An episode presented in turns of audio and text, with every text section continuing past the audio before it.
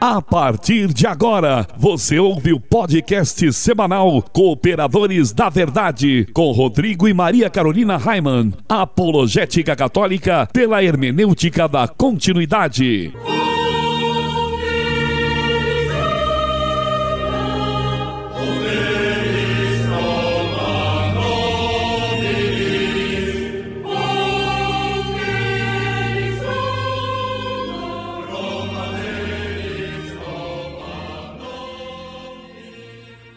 Olá, amigo ouvinte, paz e bem. Aqui quem vos fala é o professor Raiman e estamos começando mais um podcast semanal Cooperadores da Verdade.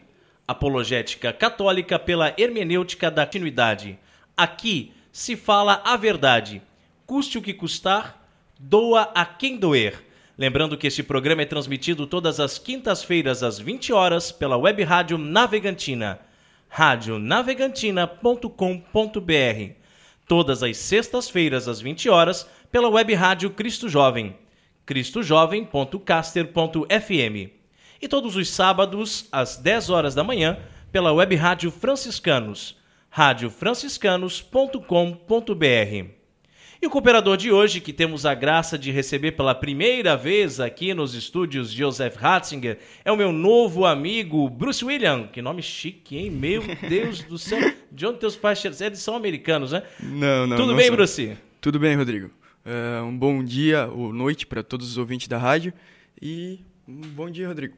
Isso, bom dia, boa tarde, boa noite, depende É, exatamente. né, da hora que o pessoal vai ouvir. E tem gente que ouve esse programa de madrugada, né?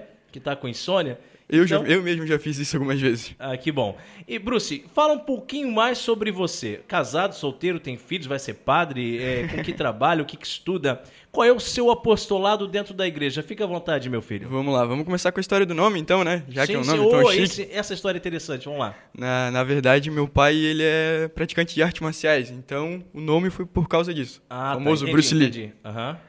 É, a respeito da vocação, a gente está em processo de discernimento, rezando muito, Importante, rezar é importante, né, Com certeza.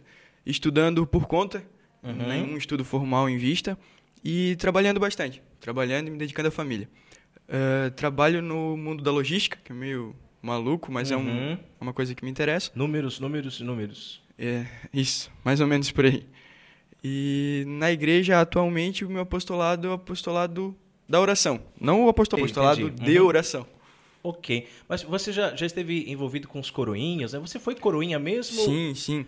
Eh, durante alguns anos fomos co- coordenadores, fui coordenador paroquial da Paróquia São Cristóvão, Uhum. da paróquia da comunidade São Judas, da Paróquia Dom Bosco também. Certo. Foi o que me chamou para a vida da igreja, foi o motivo da minha verdadeira conversão, a Aham. pastoral dos coroinhas.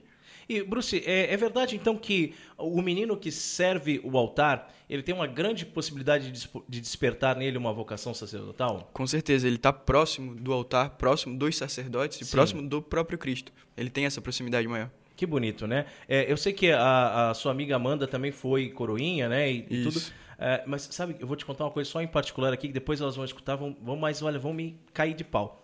Eu não, não gosto muito desse negócio de menina coroinha, não, né? A gente também não gosta agora. Agora? Agora. ah, Por isso não- que eu falei, o processo de conversão começou com isso. Sim, sim. É, é interessante, porque a gente vai mudando, né? Com Que, na- certeza. Na, verdade, assim, é, é Deus que vai mudando a gente, né?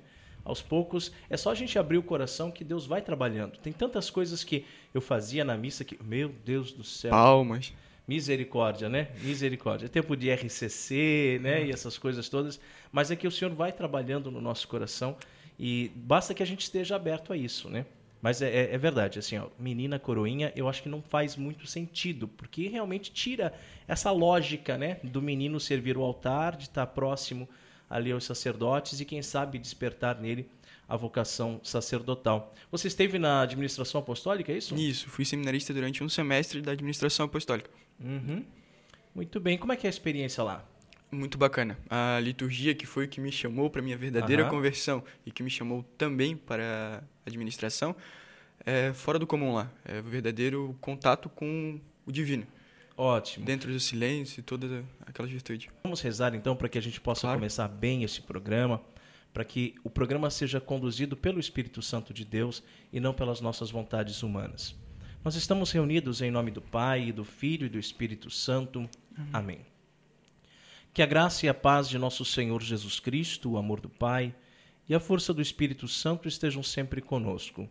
Bendito, Bendito seja Deus que nos reuniu no amor de Cristo. Pater noster qui es in celis, sanctificetur nomen tum, advenia regnum tum, fiat voluntas tua sicut in cielo et in terra. Panem nostrum quotidianum da nobis hodie, dimitti nobis debita nostra, sicut et nos dimittimus debitoribus nostris, et ne nos inducas in tentationem, sed libera nos a malo. Amém. Ave Maria, gratia plena Dominus tecum, benedicta tui mulieribus et benedictus fructus ventris tui, Iesus. Sancta Maria, Mater Dei, ora pro nobis peccatoribus, nunc et in hora mortis nostre. Amém. Gloria Patri et Filio et Spiritui Sancto, Sicut erat in principio et nunc et semper et in saecula saeculorum. Amém. Senhor, fazei de mim um instrumento de vossa paz. Onde houver ódio, que eu leve o amor. Onde houver ofensa, que eu leve o perdão. Onde houver discórdia, que eu leve a união. Onde houver dúvida, que eu leve a fé. Onde houver erro, que eu leve a verdade. Onde houver desespero, que eu leve a esperança. Onde houver tristeza, que eu leve a alegria. Onde houver trevas, que eu leve a luz. Ó Mestre, fazei que eu procure mais. Consolar, que ser consolado. Compreender que ser compreendido. Amar, que ser amado. Pois é dando que se recebe, Perdoando, que se é perdoado. e é morrendo que se vive para a vida eterna. Amém. E nós continuamos em nome do Pai, do Filho e do Espírito Santo. Amém. Amém. Cooperadores da Verdade é um podcast semanal que você pode ouvir em nossa página no Facebook ou ainda no meu site, raiman.com.br. O programa é apresentado por mim e por minha esposa Maria Carolina e esporadicamente contamos com a participação de um ilustre colaborador da Verdade, hoje, no caso, nosso amigo Bruce. Grande alegria recebê-lo aqui, Bruce. O programa ele é transmitido por três web rádios, como eu já falei lá no início. Se você, amigo ouvinte, você que está nos ouvindo agora, nesse momento, tem uma web rádio ou então uma rádio comunitária ou você participa de uma rádio comercial e tem o desejo de transmitir o nosso programa, não precisa nem pedir autorização. É só tocar o terror, pois o nosso objetivo é evangelizar e quanto mais pessoas forem alcançadas, melhor. Seria interessante apenas mandar uma mensagem para nós lá na página do Face para que possamos divulgar o dia e horário da transmissão. E no quadro A Vida dos Santos, nós aqui dos Cooperadores da Verdade resolvemos começar falando sobre os santos doutores. Doutor da Igreja é aquele cristão ou cristã que se distinguiu por notório saber teológico em qualquer época da história. O conceito de doutor da Igreja difere do de padre da Igreja, pois padre da Igreja é somente aquele que contribuiu para a reta formulação dos artigos da fé até o século VII no Ocidente e até o século VIII no Oriente. Os doutores da Igreja são homens e mulheres ilustres que, pela sua santidade, pela ortodoxia de sua fé e principalmente pelo eminente saber teológico, atestado por escritos vários, foram honrados com tal título por desígnio da Igreja. No último programa, nós falamos de São João Crisóstomo, o Boca de Ouro. A vida dos santos.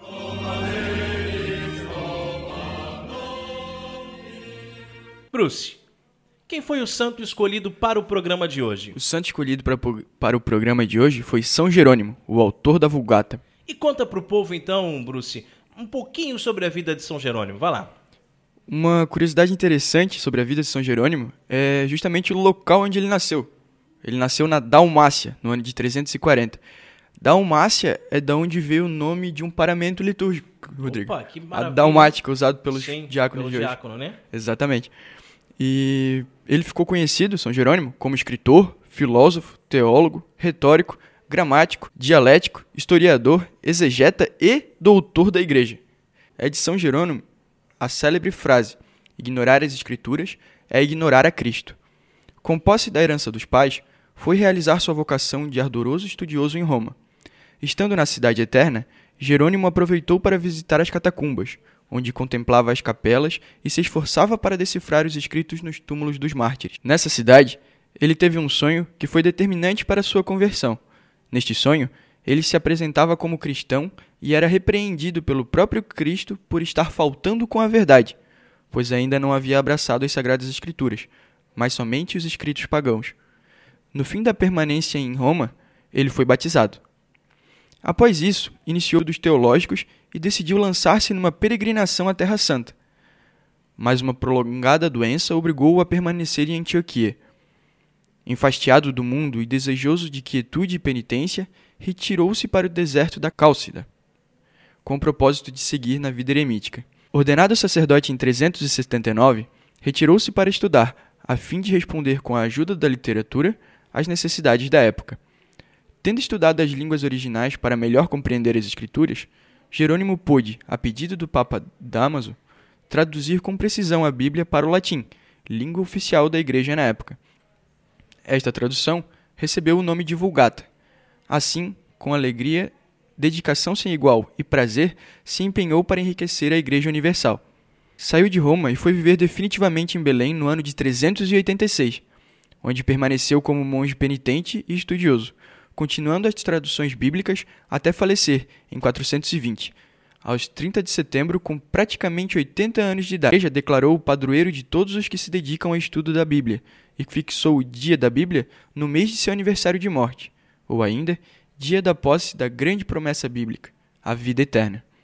São Jerônimo, rogai, por, por nós. nós. Sabe, Bruce, que essa frase de Jerônimo, quando ele diz ignorar as escrituras é ignorar a Cristo, nós nunca podemos esquecer que Cristo é a cabeça da igreja. Portanto, ignorar as escrituras é ignorar a igreja. Né? A gente poderia fazê-la a frase ao contrário.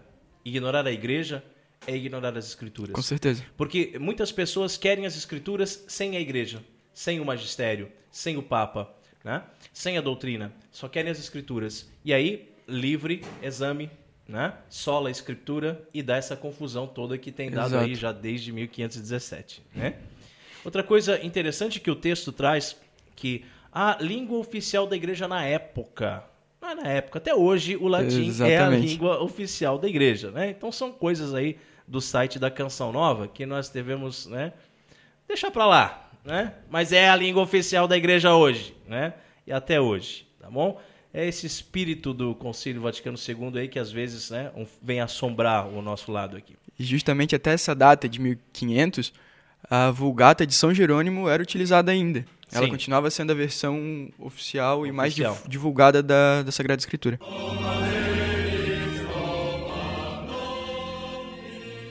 Jesus é a palavra de Deus. Ele é o Verbo encarnado. A Bíblia contém sim a palavra escrita de Deus, mas a palavra de fato é Jesus, o Verbo de Deus que veio armar sua tenda entre nós. E neste quadro, iremos sempre meditar sobre uma passagem bíblica que pode ser tanto do Antigo como do Novo Testamento. A palavra escrita de Deus.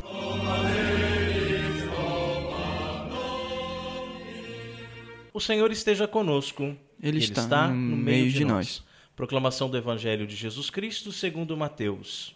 Glória, Glória a vós, a vós Senhor. Senhor. Naquele tempo, Jesus foi à região de Cesareia de Filipe e ali perguntou aos seus discípulos: Quem dizem os homens ser o filho do homem?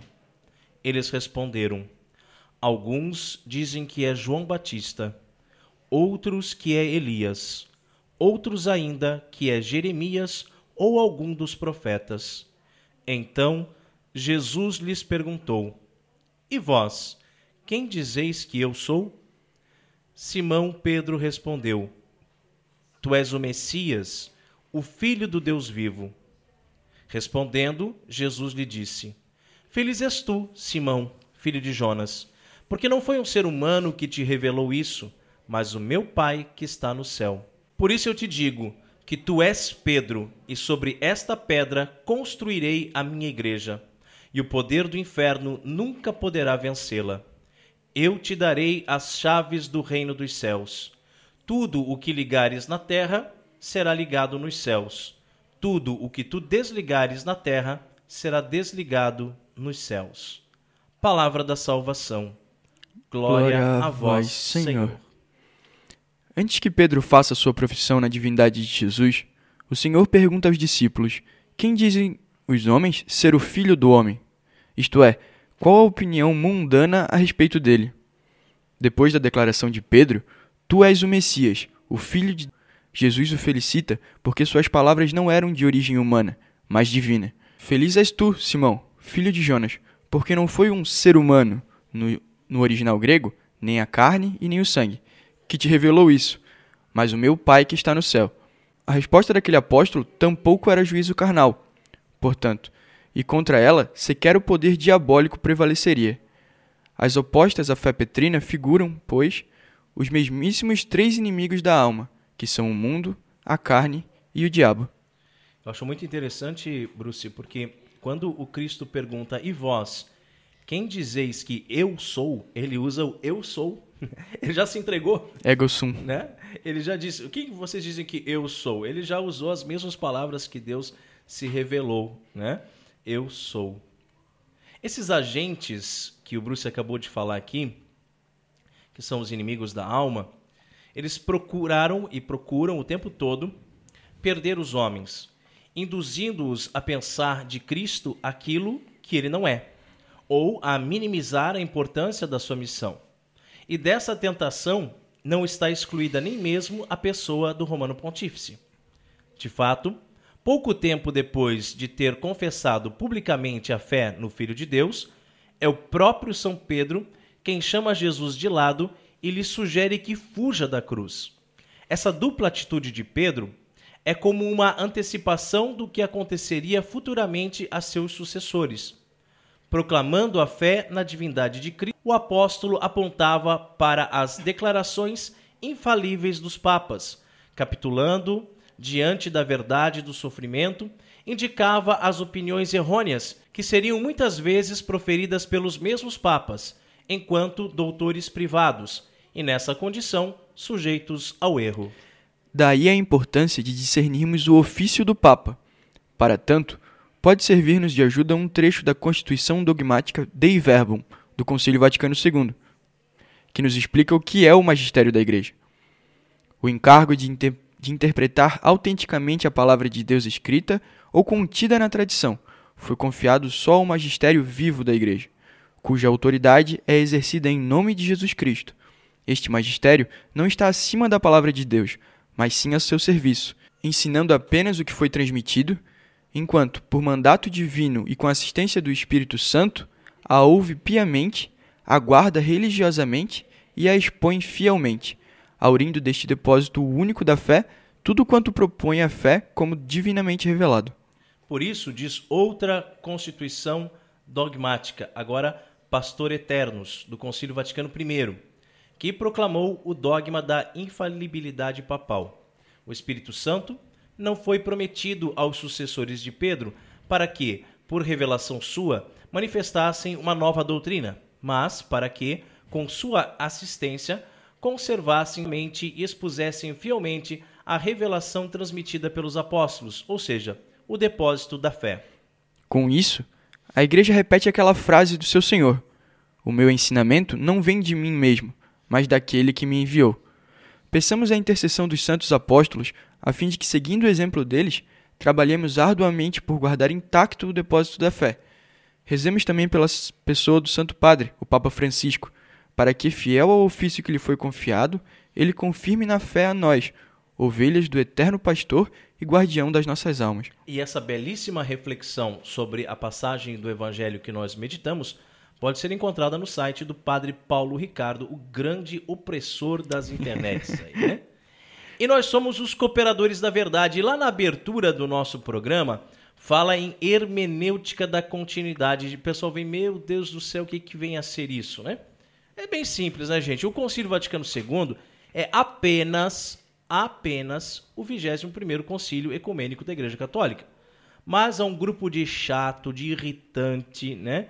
E, e até um grupo grande aí de pessoas Bem que grande, acredita que os outros concílios perderam totalmente o valor depois do Vaticano II, como se não valesse mais nada. Ó, acabou tudo, esquece tudo, esquece todos os documentos da igreja e vamos contar agora a partir do Vaticano II. Então, como se ele inaugurasse uma nova era dentro da igreja. E nós, seguindo o apelo do Papa Emérito, queremos fazer com que as pessoas entendam que nada mudou com o Concílio Vaticano II, pois a igreja é a mesma de dois mil anos.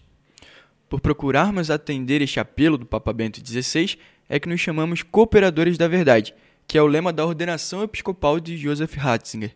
E no seu brasão, entre outros símbolos, tem uma concha. Essa página no Facebook também viu que a logo do programa tem a mesma concha. Isso, e essa concha, ela também é conhecida como vieira. E ela tem três significados. O primeiro é de cunho teológico, recorda aquela famosa passagem de Santo Agostinho, que foi meditar sobre a Santíssima Trindade, encontra o jovem na praia com uma concha que procurava por toda a água do mar num buraco cavado na areia. O segundo significado da vieira é o do peregrino, que é um simbolismo que Bento XVI quer manter vivo no segmento das pegadas de São João Paulo II, grande peregrino em todas as partes do mundo.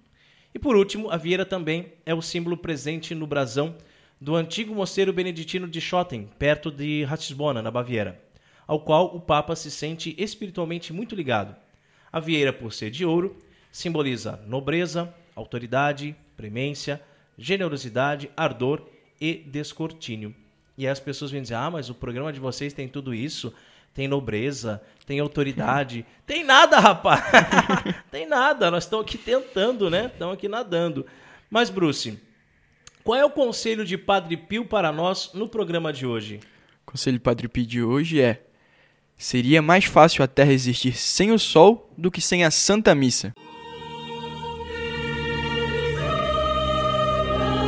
Orando com Padre Pio.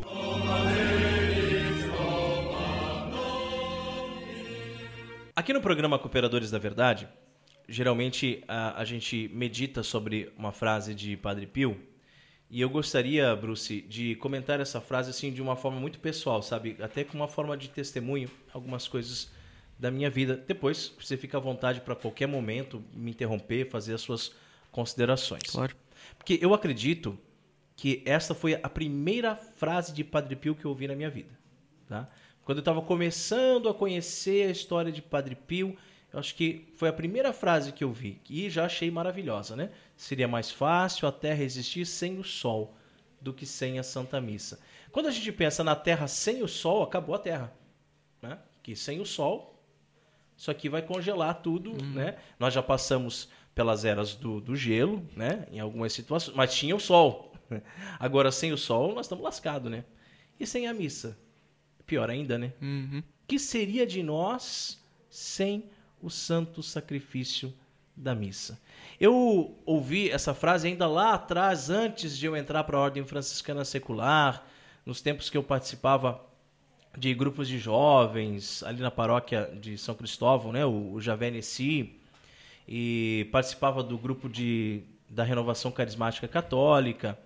E na época eu simpatizava muito com a Fraternidade de Aliança Toca de Assis. Né? Até estava contando agora há pouco para o Bruce antes do programa, né? Que eu fui para Limeira, conheci lá o Padre Roberto, né? E ficou por pouco para eu entrar na fraternidade, mas Deus sabe de tudo, Deus sabe todas as coisas, né? Eu lembro que o Javenesci fez um congresso eucarístico.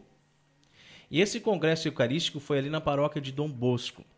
E os pregadores vieram da Toca de Assis. Entre eles, o irmão Fratello, que era cofundador da fraternidade. Depois de conhecer a Toca de Assis através do Javenesci, eu me interessei muito pelo carisma deles. Passei a ser um grande admirador do padre Roberto Litieri, que é o fundador do Instituto de Vida Consagrada dos Filhos e Filhas da Pobreza do Santíssimo Sacramento. Na época comprei camisetas, CDs, ouvia sempre as palestras dele na Canção Nova. Fui várias vezes no Tocão, né, aquele evento da toca anual, né, que acontecia na, na Canção Nova.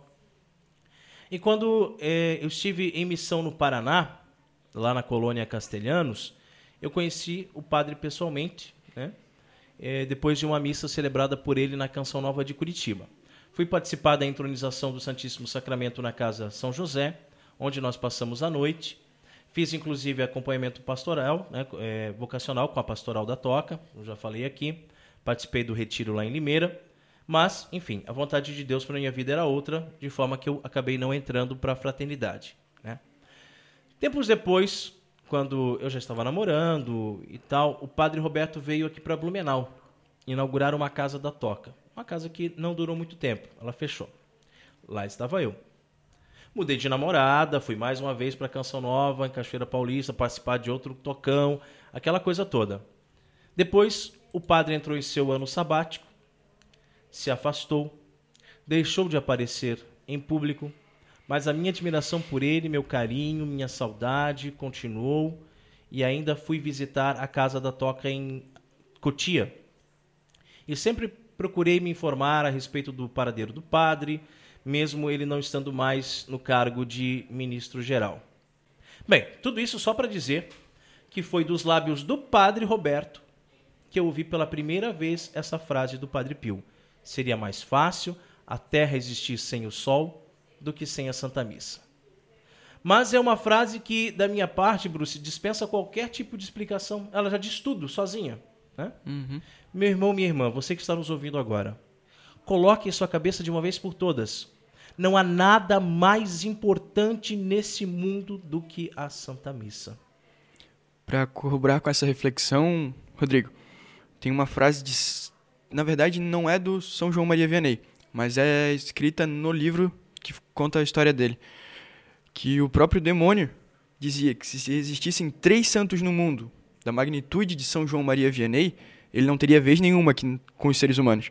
Eu acredito que se, pegando essa ideia, se metade das pessoas que presenciam as nossas missas diariamente soubessem a verdadeira importância e conhecessem o porquê, o que é ser uma missa mais importante do que o sol, a gente também estaria bem bem embasado contra o diabo nessas situações. É isso mesmo, Bruce, porque eu acho que uma das grandes alegrias, vou colocar aqui a alegria entre aspas, do demônio, que eu acho que ele nunca é alegre, né?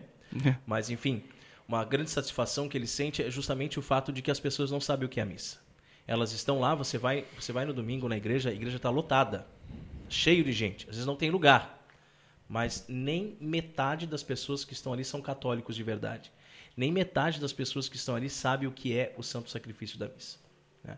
Enquanto as pessoas tiverem esse véu sobre os olhos, que elas não sabem o que é a missa, não sabem o seu verdadeiro valor, Satanás festeja. E, faz, e faz festa mesmo. E festas bonitas, vou colocar aqui entre aspas, com danças, com palmas, com baterias, né, com padre dançando no altar, tem coisa, cada coisa maravilhosa. Na Bahia, então, pelo amor de Deus, né?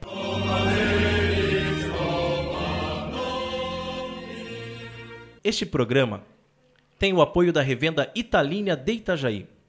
A Italínia é a maior rede de imóveis planejados do Brasil. Procure nossa loja e faça o seu projeto com orçamento sem custo e sem compromisso. É isso mesmo, faça o projeto de seus móveis sem custo. A Italínia está localizada na rua Brusque, número 987, em Itajaí. Agende um horário, venha tomar um delicioso cappuccino conosco e confira a diferença do excelente atendimento que só a Italínia tem para você. Só a Italínia oferece suporte total e garantia de 5 anos. Realize seu sonho de ter móveis planejados que se adaptem perfeitamente à sua casa ou apartamento. Então você já sabe, móveis planejados é com a maior rede do Brasil, Italínia de Itajaí, Rua Brusque, 987. Telefone 3348 9047. 3348 9047. E se você também gostaria de anunciar a sua empresa no programa Cooperadores da Verdade, entre em contato conosco através da nossa página no Facebook e nos ajude a evangelizar. Bruce, nós chegamos agora a um quadro que eu gosto muito aqui no Cooperadores da Verdade. O pessoal diz que é só porque eu sou franciscano, né? Mas não, é porque Francisco de Assis realmente é um grande santo da igreja, né? admirado inclusive pelos protestantes. Né? Existem comunidades franciscanas dentro da igreja anglicana, dentro da igreja luterana, para ver a, a magnitude desse, a grandeza dele na sua pequenez, na sua humildade. Né? E quantos belíssimos exemplos da vida desse santo nós podemos transpor para o nosso dia a dia, não é mesmo? Fontes Franciscanas.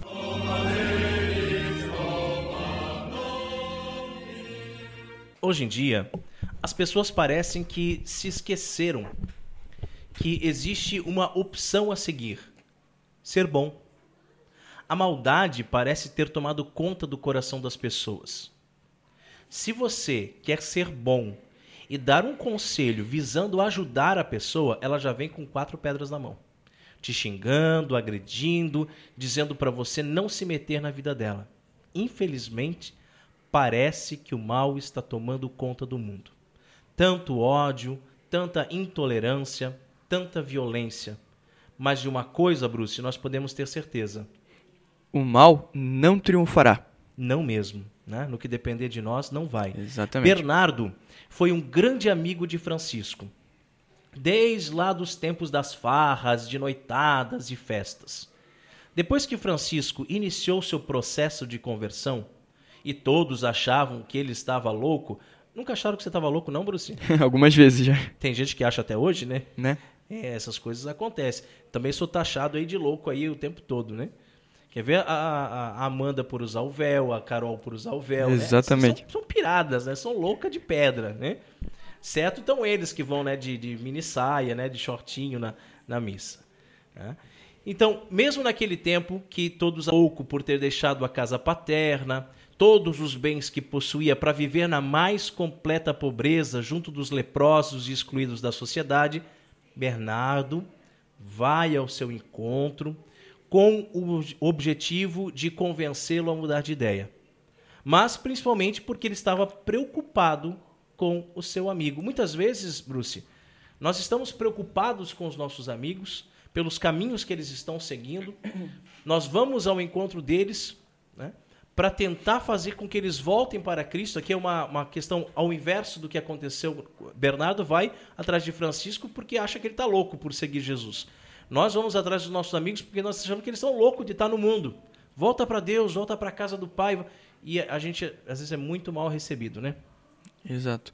Mas Deus usou o Frei Francisco para ser um instrumento na vida de Bernardo, assim como às vezes acontece dessa forma ou ao contrário com a Sim. gente. E também para fazê-lo enxergar que outra forma de vida era possível. E Bernardo se uniu a Francisco na ordem que estava nascendo. Em certa ocasião, São Francisco profetizou a respeito da vida do Frei Bernardo, dizendo que ele recebeu, para sua aprovação, os piores e mais astutos dos demônios. Porque quanto mais nos é dado, mais nos é cobrado, não é mesmo?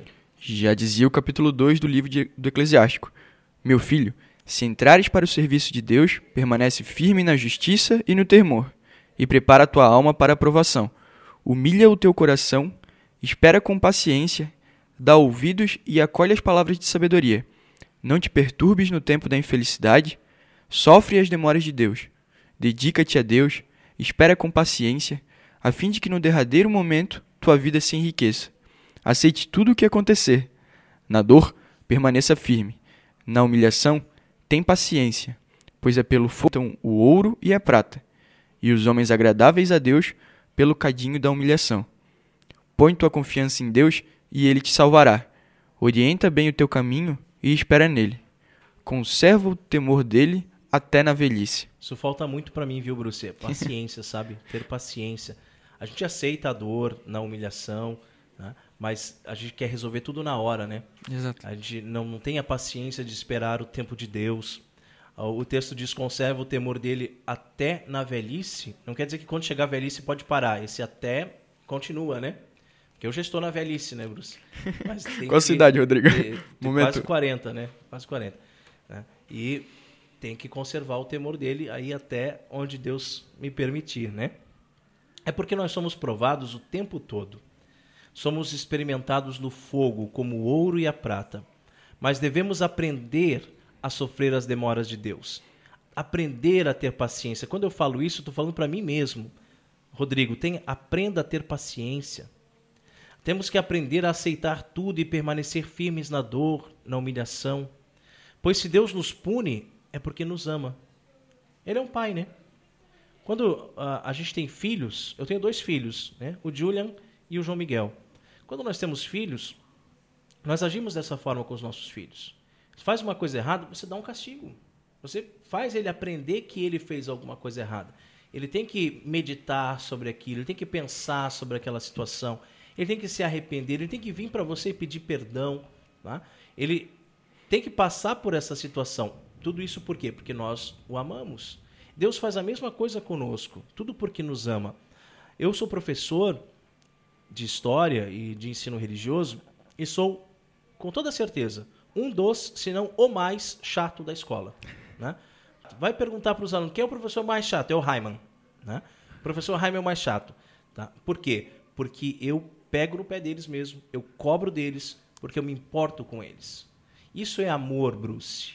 Porque o professor que entra na sala, finge que dá aula e vai embora, sem se importar se aquele aluno aprendeu ou não, sem se, é, se importar se ele está bem ou não, esse não está nem aí, esse não ama. Né? Nós, enquanto professores, nós amamos os alunos de uma forma como se fossem nossos filhos. Não são, não são, mas como se fossem nossos filhos. E por isso nós nos importamos tanto com eles. Por isso que nós cobramos regras, por isso que nós cobramos disciplina, por isso que nós pegamos tanto no pé, porque nós queremos que sejam pessoas de bem na, na sociedade. Né? Se somos provados, se passamos por tribulações e sofrimentos, é para o nosso crescimento na fé. E muitas vezes parece que, com a permissão de Deus, recebemos os piores e mais astutos dos demônios. Que o diga Padre Pio, né? Exato. Mas São Francisco disse a Bernardo e quer dizer a cada um de nós hoje: não vão conseguir nada, apesar de todo o seu esforço para fazer cair do céu essa estrela. Ele vai sofrer, sofrer tribulações, tentações e angústias, mas haverá de triunfar de tudo. Oh, glória! O mal não triunfará. Os demônios não sairão vitoriosos. Eles não vão conseguir nada contra nós, mesmo que se esforcem muito para fazermos perder o céu. Pois apesar de todo o sofrimento, toda a angústia, toda a tribulação, apesar de todas as tentações pelas quais passamos e algumas até cedemos, caímos. Apesar de tudo, haveremos de triunfar se formos fiéis a Deus. E no fim de nossas vidas, gozaremos de admirável paz e tranquilidade. Tendo terminado nossa carreira, partiremos felizes para Cristo. Que assim seja.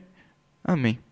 E chegamos agora ao quadro mais gostoso aqui do programa Cooperadores da Verdade. O Bruce eh, confessou aqui para mim agora há pouco que ele não é um grande apreciador de cerveja, né, Bruce? Eu até estava pensando em fazer um curso, sabe, de, né, de degustação de cerveja e tal. É, tem projeto aí, conversando com a dona Maria, para começar a fazer cerveja em casa, né? Legal. Ter um espacinho ali, comprar um equipamento, fazer cerveja.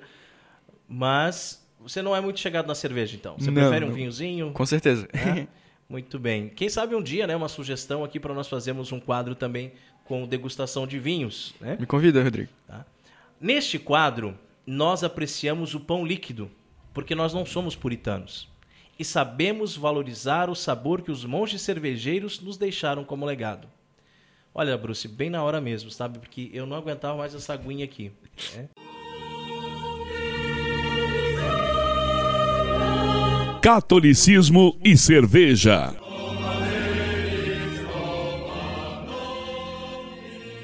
Oremos. Abençoai, Senhor, esta criatura, a cerveja, que da criação do grão vos dignastes produzir, para que seja remédio salutar ao gênero humano. Concedei ainda pela invocação do vosso santo nome, que quem quer que dela beba, receba de vós a saúde do corpo e a tutela da alma. Por Cristo nosso Senhor. Amém. Amém. E a cerveja de hoje é uma Baden-Baden Red Ale. Bom, de acordo com o que diz o Rodrigo, é uma cerveja encorpada e aveludada. Red Ale tem seu elevado e persistente amargor, equilibrado por um agradável sabor adocicado residual. Seu aroma reúne características tostadas e carameladas, além da intensa presença de lúpulo herbal. É isso mesmo, Rodrigo?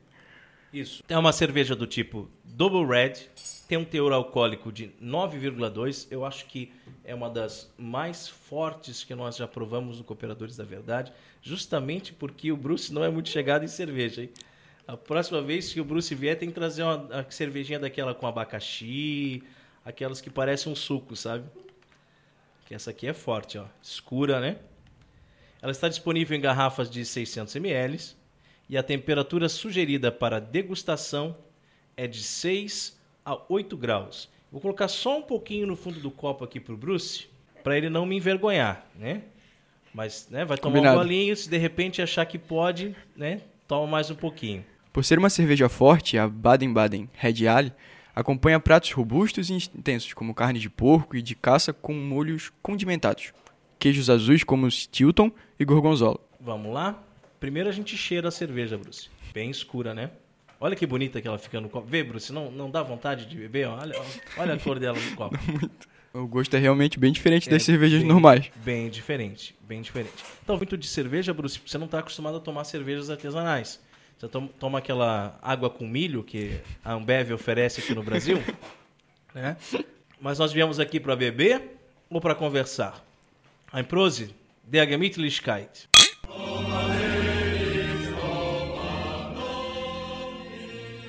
E agora chegamos ao quadro que costuma dar o que falar aqui no programa Cooperadores da Verdade. Sempre causando polêmicas.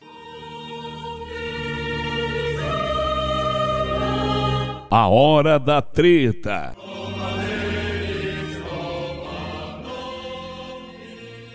Eu tenho a impressão, Bruce, me corrija se eu estiver errado.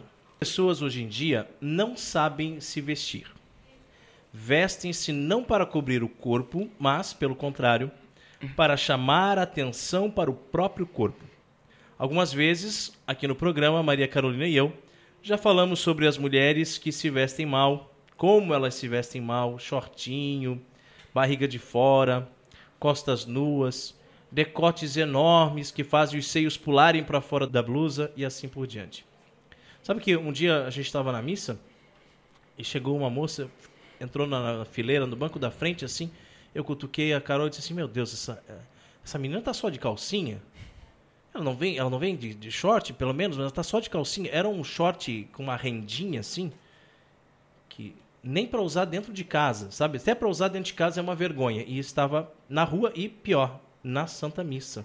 Né? É o que nós estamos falando agora há pouco, né, Bruce? Não sabe o que é a missa. Exato. Se soubesse, não, não iriam assim. Mas hoje, o papo é de macho.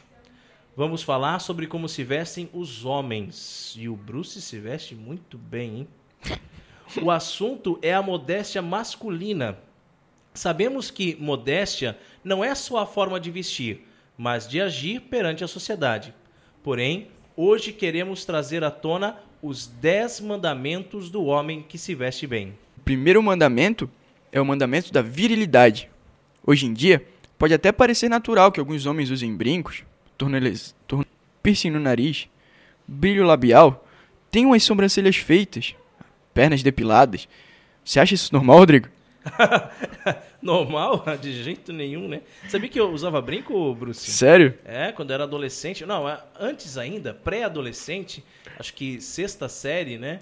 É, eu coloquei um, um brinco, uma pedrinha na, na orelha esquerda.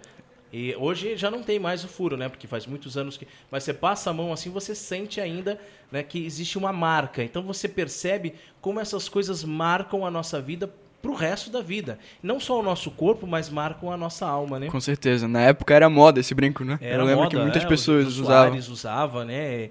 É, uns cantores aí, né? De uns roqueiros e tal, usavam. E eu tinha banda, aquelas coisas todas. Quis entrar na modinha também, né?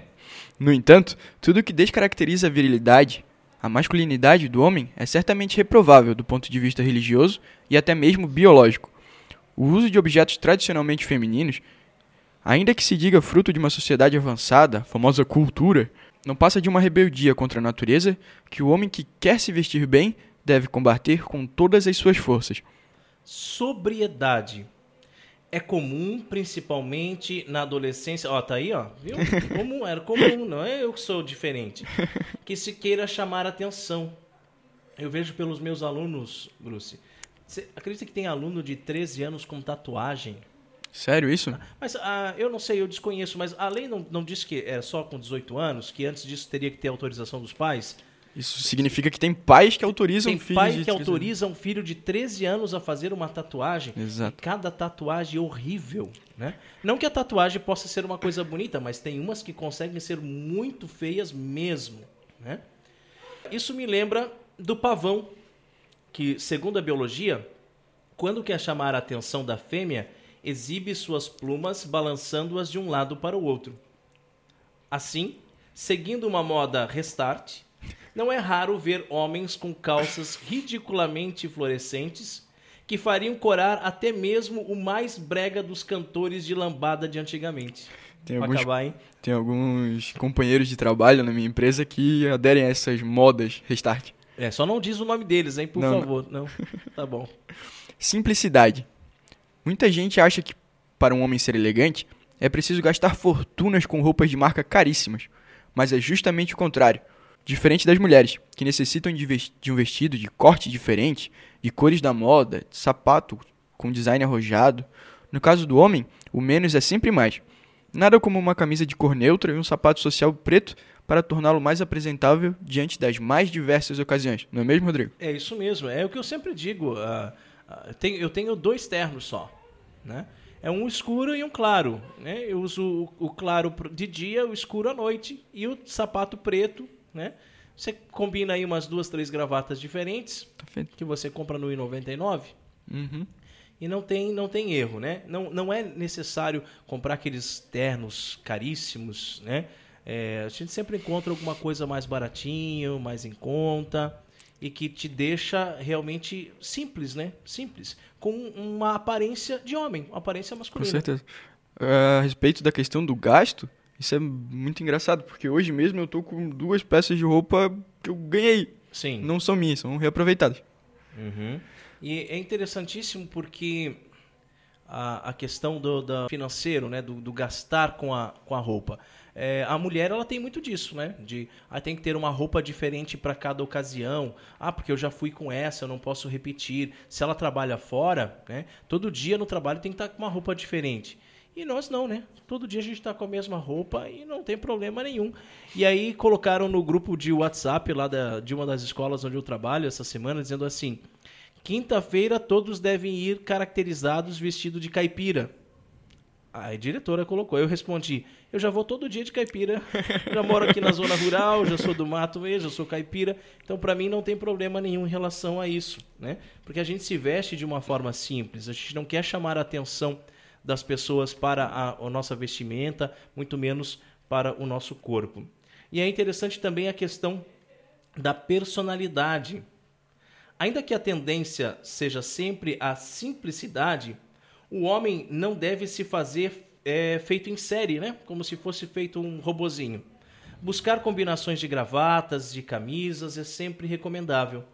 Além disso, uma abotoadura particular ou um relógio diferente farão muito mais pela personalidade do homem que um moicano ou uma tatuagem. Para as mulheres como para os homens, a roupa deve manifestar um senso de respeito e mistério que farão com que os outros sempre tenham um motivo a mais para se interessar por aquela pessoa. Bom senso. Não basta vestir roupa social, e isso, diga-se de passagem, não é requisito algum. Já cansei de ver nos telejornais os âncoras vestindo combinações medonhas. Não dá para se vestir bem e depender apenas do que acho estar bom para mim. Dar uma olhada em catálogos, sites, a respeito do assunto, entre outras opções, é um importante passo para a formação de bom senso. É, eu falava as combinações de gravatas, nada muito absurdo, né? Camisa azul Sim, com sim. gravata cor-de-rosa. Exatamente. E eu não sei se você já percebeu, mas assim, ó, você sai para comprar um terno, você sai para comprar uma camisa. Hoje em dia tá difícil de você encontrar um terno para homem, É verdade. uma camisa para homem. Tem uma moda é, slim. Sabe o que que é isso? Slim, né? Que é para esse pessoal, né, saradão aí de barriguinha de tanquinho e tal, para ficar com aquela camisa bem justinha, aquele terno bem justinho. Eu chego para minha esposa e digo, mas não é possível que só tem roupa para viado aqui, né? Pô, não tem um terno para macho aqui, né? E é assim, a gente Eu- entra loja após loja, é só esse tal do slim, né? Eu fiz aniversário no começo desse mês, Rodrigo. E, por um acaso do destino, eu ganhei um presente. Uma calça desse modelo que você falou, Slim. Sim, sim. Infelizmente vou ter que trocar, né? Mas valeu a intenção da pessoa que deu o presente. É porque as pessoas já estão, ah, digamos assim, viciadas nessa, nessa modinha, né? Que acham que todo mundo veste isso, que acha que todo mundo é assim, né? E como eu falava agora há pouco, esquisitos somos nós, né? Bermuda. Bermuda é um acessório que no auge do verão, tá muito quente, sabe que aqui na nossa cidade faz muito calor. No auge do verão eu uso dentro da minha casa. Se alguém interfonar aqui no apartamento eu tiver que descer lá para atender, eu não vou de bermuda. Não vou. Né? Eu não vou sair por aí mostrando minhas canelas. Eu vou colocar uma calça para ir lá. Puxa, mas esse calor todo e você vai ter que colocar uma calça. Não é sacrifício nenhum. Né? É uma questão realmente de pudor. Né? Vale uma outra reflexão também. Uh, certas, certos mandamentos, o decálogo, como a gente costumava dizer, eles já estão imbuídos dentro do ser humano. Às vezes a gente não precisa recorrer a fontes externas. A gente fazendo uma meditação e prestando atenção em nós mesmos, nós conseguimos perceber algumas coisas da nossa natureza. E mesmo antes da minha conversão, eu não conseguia usar bermuda. Ah, sim. Nossos, meus pais levavam eu e minhas irmãs para passear na praia. Eu ia lá, calça jeans, passear na praia. Era uma coisa que a gente já percebia mesmo antes de conhecer o porquê daquilo. É sim. algo que está é na nossa natureza. É, é, nato, né? Ó, eu já passei por outras situações diferentes. Eu já fui, já fui à missa de bermuda. Lá no comecinho, lá no tempo que eu falei aqui para você que ia na, na renovação carismática. Eu ia na renovação sempre de bermuda. Sempre de bermuda na renovação. Era grupo de oração. Eu achava que podia. É dentro da igreja. Mas é grupo de oração, ah, não tem problema, vou de bermuda. E na missa, não, na missa eu ia de calça. Fazia essa diferenciação. Um dia eu fui num grupo de oração no São Vicente, paróquia de São Vicente. E cheguei lá, fui surpreendido, não ia ser grupo de oração, ia ser uma missa. Só que era missa, né, aquela tal da missa carismática, né? E havia um padre, eu não vou dizer o nome dele aqui, né? E tal, e ele já me conhecia há bastante tempo, e, e, eu fiquei naquela dúvida. E agora, o que, que eu faço? Para voltar para casa, para trocar, para tirar a bermuda, colocar uma calça, está muito longe, eu vou chegar atrasado, não vai dar certo. Eu fiquei, aquilo ficou realmente martelando no meu coração. Eu estava de bicicleta e tal na época. Se eu vou ficar, espero que ninguém me veja. Na hora da procissão de entrada, o padre olhou para mim e disse: "De bermuda?" E é um padre carismático, hein?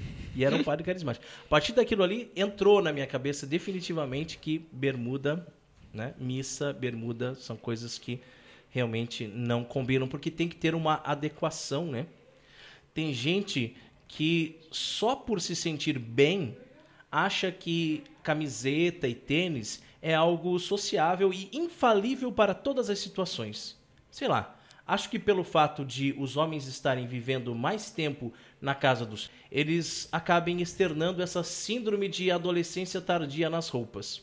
No entanto, vai chegando uma idade em que você deve adequar sua roupa tanto para os lugares que vai quanto para a idade que se tem. Aí o pessoal diz assim: "Pô, Raiman, você usa suspensório? Suspensório é coisa de velho, né?"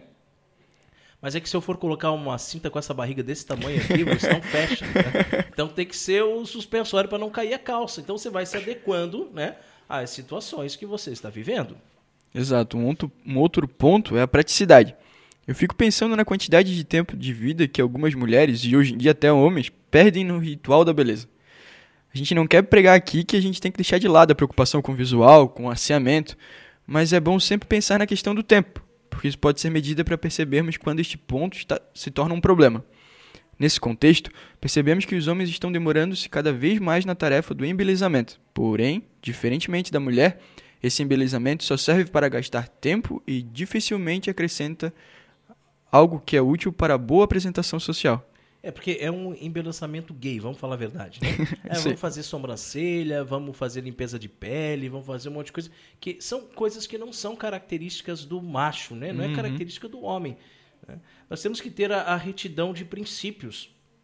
Nos últimos tempos, as roupas passaram a expressar ideologias feministas, homossexuais, socialistas, etc. Mas tudo isso se perde diante da lei da modéstia que é a principal finalidade de o corpo ser coberto. Quando se perde de vista essa lei, tanto faz eu, como homem, estar de calça ou de saia, como já vi em desfiles pela Europa, o que mais importa é passar uma mensagem, e assim a roupa vira veículo de toda sorte de causas, quando ela seria cobrir dignamente o corpo. Qual é a função da roupa, minha gente? Cobrir o corpo. Não é para você se aparecer, não é para você é, fazer campanha para o candidato fulano de tal, ou para o movimento tal, para ideologia tal. É para você cobrir o seu corpo e cobrir bem. Se é que as roupas visam mostrar alguma coisa, é para mostrar as coisas boas que tem na sua alma. Uh, sua simplicidade e outros atributos. Voltando um pouquinho na questão dos gastos, uh, hoje em dia a gente vive numa sociedade com um consumo tão exagerado, né, Rodrigo? É verdade. Isso faz que a utilidade das roupas dure apenas o tempo de uma estação. As famosas coleções. Coleções, né? Exato, primavera-verão, outono-inverno. É, usam-se as Usando-se as roupas com os princípios que a gente já falou aqui, como a simplicidade, a sobriedade, a gente acaba não precisando se adequar a essas coleções, que são nada além de modismos passageiros. No mais das vezes, você pode economizar um dinheiro que poderia ser investido em outras coisas muito mais relevantes. Um bom livro, algo assim. E é como você falou há pouco, que algumas coisas elas já são natas, né? Parece que a gente já nasceu com elas. Eu desde pequeno, desde criança, eu sempre detestei moda, sempre detestei esse negócio assim. Ah, mas essa tua calça aí não tá na moda. Mas tá me vestindo? Você tem tá na moda? Que história é essa? Né? Eu era criança, eu usava roupas que os meus primos tinham usado, né? Então chegava aquelas sacolas lá em casa de roupas usadas do, do meu primo e eu usava numa boa, nunca reclamei de nada, assim, era tranquilo, sabe? Quando minha mãe me levava para comprar uma roupa, assim, dizia, mãe, escolhe qualquer coisa para que eu uso qualquer coisa. Mas você não tem opinião, você não tem gosto? Não, eu, eu uso o que tiver pra, bom para a senhora, tá bom para mim. Depois veio o meu irmão mais novo, né, o caçula. Hum, aí só queria aquelas com as etiquetas, né, com a marca tal. Se não se dá tal marca, aí não, não queria usar. Visão histórica. É preciso ter em mente o que os homens já usaram no decorrer da história, para não corrermos o risco de cair em erros do passado. Houve época em que o homem usava salto, maquiagem, peruca, saia e por aí vai. Pelo amor de Deus, né? No entanto, houve épocas como a Belle Époque que, ao menos na minha opinião, o homem nunca tenha se vestido de modo tão coerente com a modéstia e a condição natural que o Criador lhe deu. Portanto, ponderar erros e acertos do passado é uma lição de casa para qualquer homem que pretenda se vestir bem. Eu, como professor de história, sempre costumo dizer isso para os meus alunos, que a história ela serve justamente para nós aprendermos com os erros do passado, para não cometermos mais os mesmos erros no presente. Bruce, essa belíssima reflexão sobre a modéstia masculina, ela se baseia em um texto escrito por Vinícius Farias, que pode ser encontrado no site Moda e Modéstia. E agora o Bruce tem um convite especial para você que mora aqui em Itajaí, região. Quero convidar a todos a participarem das Santas Missas no Carmelo de Itajaí. O Carmelo Santa Teresa fica na rua Benjamin Constant, 425, no bairro de Cabeçudas. Eh, os horários são de segunda a sexta-feira, às 5 horas da tarde, no sábado, às 5 e meia da tarde e no domingo, às 8 e meia da manhã. E você sabe, né, Bruce, como é um pedacinho do céu o Carmelo, Com certeza. né? Ah, na nossa cidade, infelizmente, nós não temos a missa tridentina. Mas assim, eu posso dizer sem, sem medo de errar que a liturgia mais bem celebrada aqui está no Carmelo. tá? E sempre no terceiro domingo do mês, logo após a Santa Missa, acontece a reunião da Confraria do Carmo. Convidamos aos adultos, homens e mulheres, para participar da Confraria de Nossa Senhora do Carmo, ligada ao Carmelo Santa Teresa, que tem como finalidade salvação e santificação das pessoas pertencentes a esta, como também a evangelização dos lares cristãos, promovendo a vivência dos ensinamentos de Jesus Cristo de acordo com a fé católica. Nós convidamos também a todos os jovens e adolescentes a partir dos 16 anos a participar do grupo de jovens com espiritualidade teresiana, sempre no primeiro domingo de cada mês, logo após a Santa Missa do, das 8h30, no Carmelo de Santa Teresa em Cabeçudas. E rezemos a Virgem que nos proteja e nos guie e cuide do nosso apostolado. Salve Regina, Mater misericordiae, vita Dulcedo spes nostra salve, a te clamamos exulis filieve, a te suspiramus gementes et flentes, proclamarum vale, ea ergo advocata nostra, illos tuus misericordes oculos ad nos converte. et Iesum benedictum fructum ventris tui, nobis post hoc exilium ostende, o clemens, o pia, o dulcis Virgo Maria, ora pro nobis Santa Dei Genitrix. o digni efficiamus promissionibus Christi. Amém. Amém. E chegamos ao fim de mais um programa Cooperadores da Verdade. Venha você também ser um cooperador. Colabore com este apostolado fazendo a sua doação para que possamos adquirir equipamentos melhores para manter este programa no ar. Contamos com a sua generosidade e também com a sua oração. Muito obrigado a você que nos acompanhou nesse podcast. Ajude a divulgar compartilhando nas redes sociais. Obrigado, Bruce. Deus abençoe a todos. Paz e bem. Uh, obrigado a todos que ouviram, obrigado pelo convite, Rodrigo, e fiquem em paz. Salve Maria. Salve Maria.